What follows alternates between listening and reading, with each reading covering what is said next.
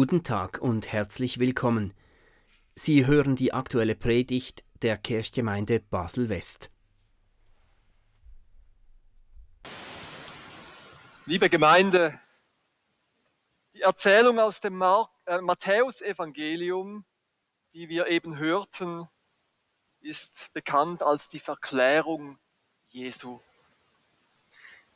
Ich habe mich gefragt, ob das Wort Verklärung dem beschriebenen Ereignis wirklich gerecht wird.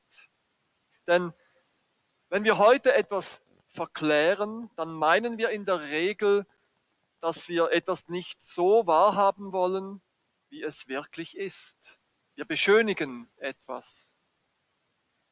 Aber eigentlich ist mit der Verklärung Jesu genau das Gegenteil gemeint.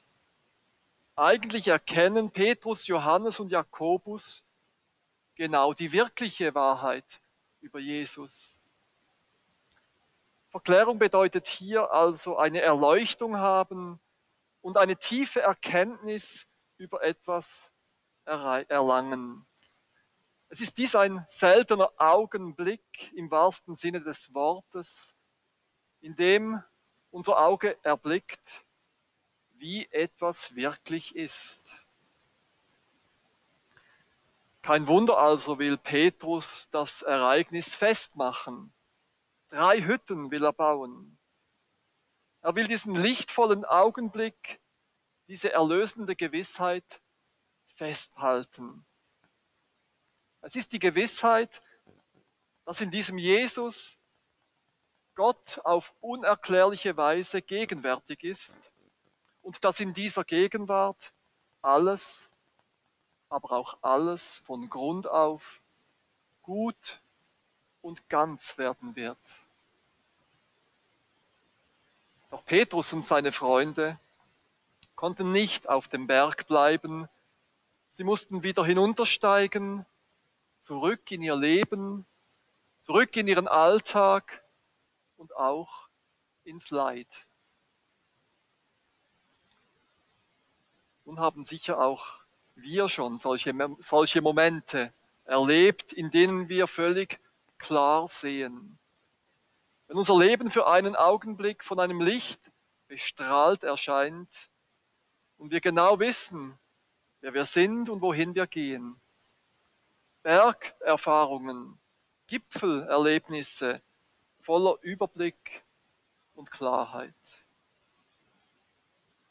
Doch wie die Jünger Jesu können auch wir bei einem solchen Ereignis nicht stehen bleiben. Wir alle müssen zurück in den Alltag, oft genug ins Leid. Und so passiert es, dass das, was auf dem Berg erkannt, geschaut, gehört, gefühlt wurde, im Alltag, in den Sorgen, im Durcheinander der vielen Stimmen vergessen geht. Und dabei stellt sich jetzt die Frage, wie können solche vergangenen Bergerfahrungen immer wieder vergegenwärtigt, neu erfahrbar und fruchtbar gemacht werden für unser tägliches Leben, für unseren Alltag. Für die ersten Christinnen und Christen stellte sich diese Frage etwas anders. Täglich warteten sie auf das Ende der Zeit und auf die Rückkehr, auf die Wiederkunft des verklärten Gottessohnes. Sie hofften auf die Erfüllung der Verheißung des neuen Himmels und der neuen Erde noch zu ihren eigenen Lebzeiten. Doch diese Hoffnung hat sich bekanntlich nicht erfüllt. Bereits zu Beginn des zweiten Jahrhunderts nach Christus war von den ursprünglichen Zeitzeugen Jesu praktisch keiner mehr am Leben. Und für die junge Christus, Christengemeinde wurde das Ausbleiben der Rückkehr Jesu zu einer existenziellen Bedrohung, zu einer Krise. Fragen wurden laut, Zweifel kamen auf und kritische Stimmen waren rasch zur Stelle. Im zweiten Petrusbrief lesen wir, wie die Spötter sprechen. Was ist nun mit der Verheißung seines Kommens? Seit die Väter, also die Zeitzeugen, entschlafen sind, gestorben sind, bleibt ja alles, wie es ist, von Anbeginn der Schöpfung. In anderen Worten, mit dem ersten Erscheinen Christi hat sich ja gar nichts geändert. Die Welt nimmt ihren Lauf und ihr wartet immer noch auf euren Erlöser.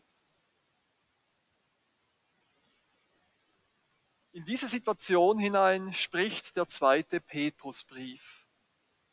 Er bezieht sich eben auf diese Krise der jungen Kirche, die sich mit dem Ausbleiben Jesu eingestellt hatte. Und dabei beruft sich der Autor des zweiten Petrusbriefes auf den Apostel Petrus, nachdem dieser Brief benannt wurde. Er schreibt im Namen des Apostels, das war damals eine verbreitete Praxis. Und so lese ich Ihnen jetzt den Predigtext in der Mitte der Predigt aus dem zweiten Petrusbrief, aus dem Kapitel 1, die Verse 16 bis 19. Denn nicht, weil wir ausgeklügelten, ausgedachten Mythen gefolgt sind, haben wir euch die Macht und das Kommen unseres Herrn Jesus Christus kundgetan, sondern weil wir Augenzeugen seines majestätischen Wesens geworden sind.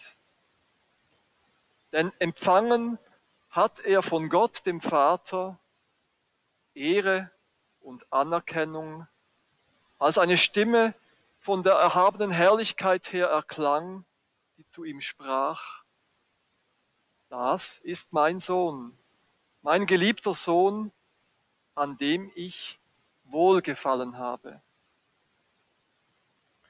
Und diese Stimme, die vom Himmel kam, haben wir gehört, als wir mit ihm zusammen auf dem heiligen Berg waren. Eine umso festere Grundlage haben wir darum im prophetischen Wort.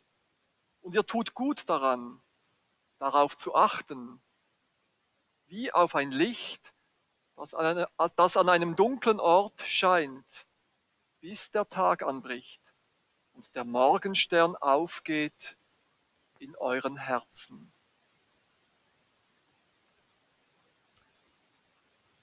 Der Glaube, der hier beschrieben wird und für den, für den Petrus als Zeuge steht, ist also keine frei erfundene Geschichte, kein klug ausgedachter Mythos.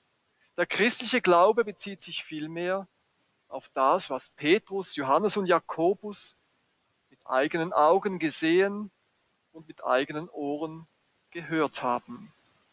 Jesus, der Sohn Gottes, in dem sich Himmel und Erde vereint haben.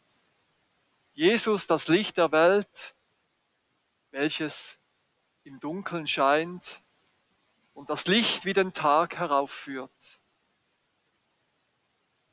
Autor des zweiten Petrusbriefes ist überzeugt, wenn seine Adressaten, wenn ihr heute das prophetische Wort hört, dann erlebt ihr selber, dann erfahrt ihr selber, was die Jünger damals gesehen und gehört haben.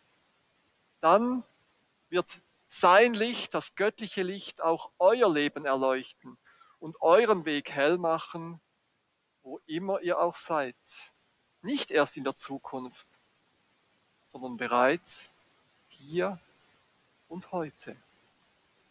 Das ist die Botschaft, welche die verunsicherte junge Christenheit damals hören musste.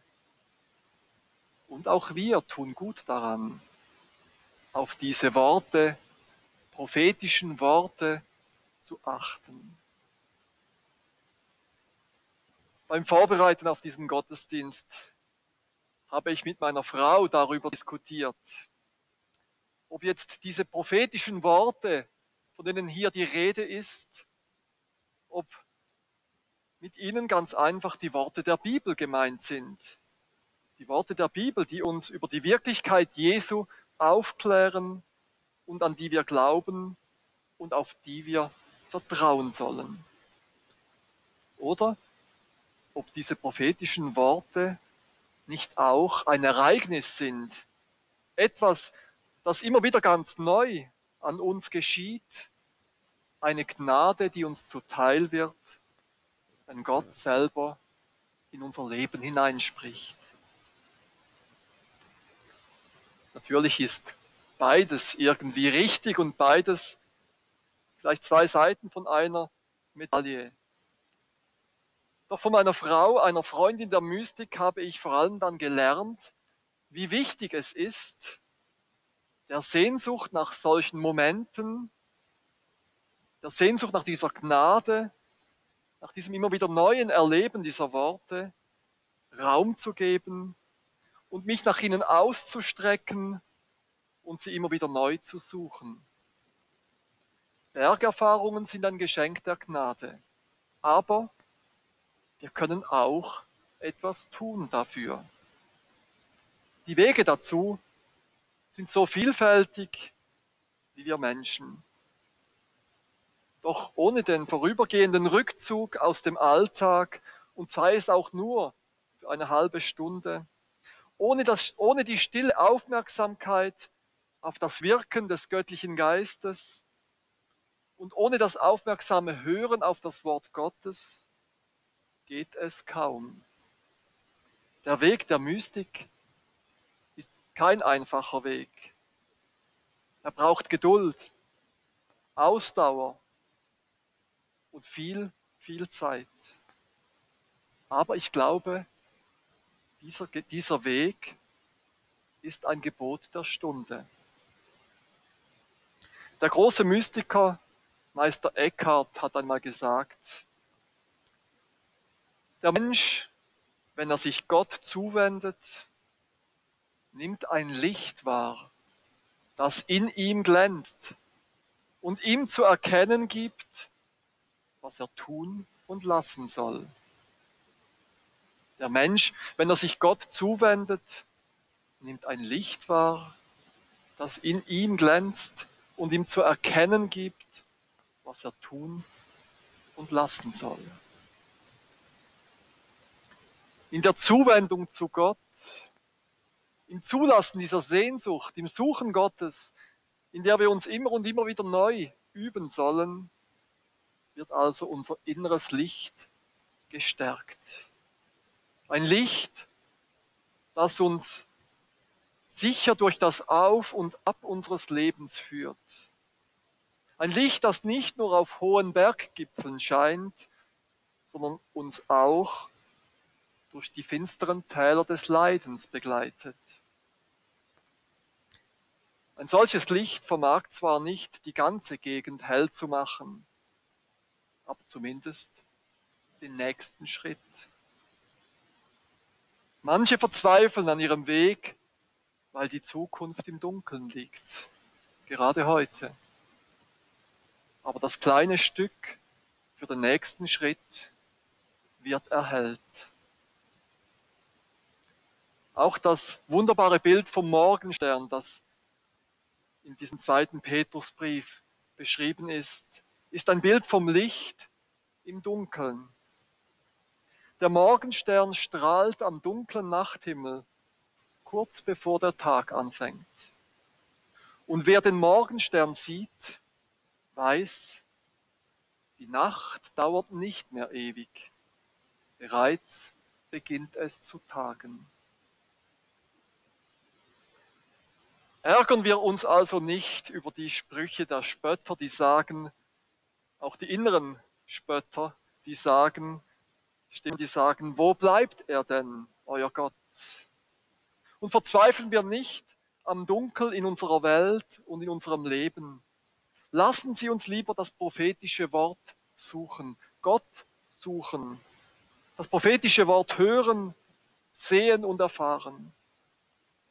Lassen Sie uns lieber auf das Licht achten, und erfahren, wie der Morgenstern aufgeht in unseren Herzen und uns in Gottes helle Zukunft führt.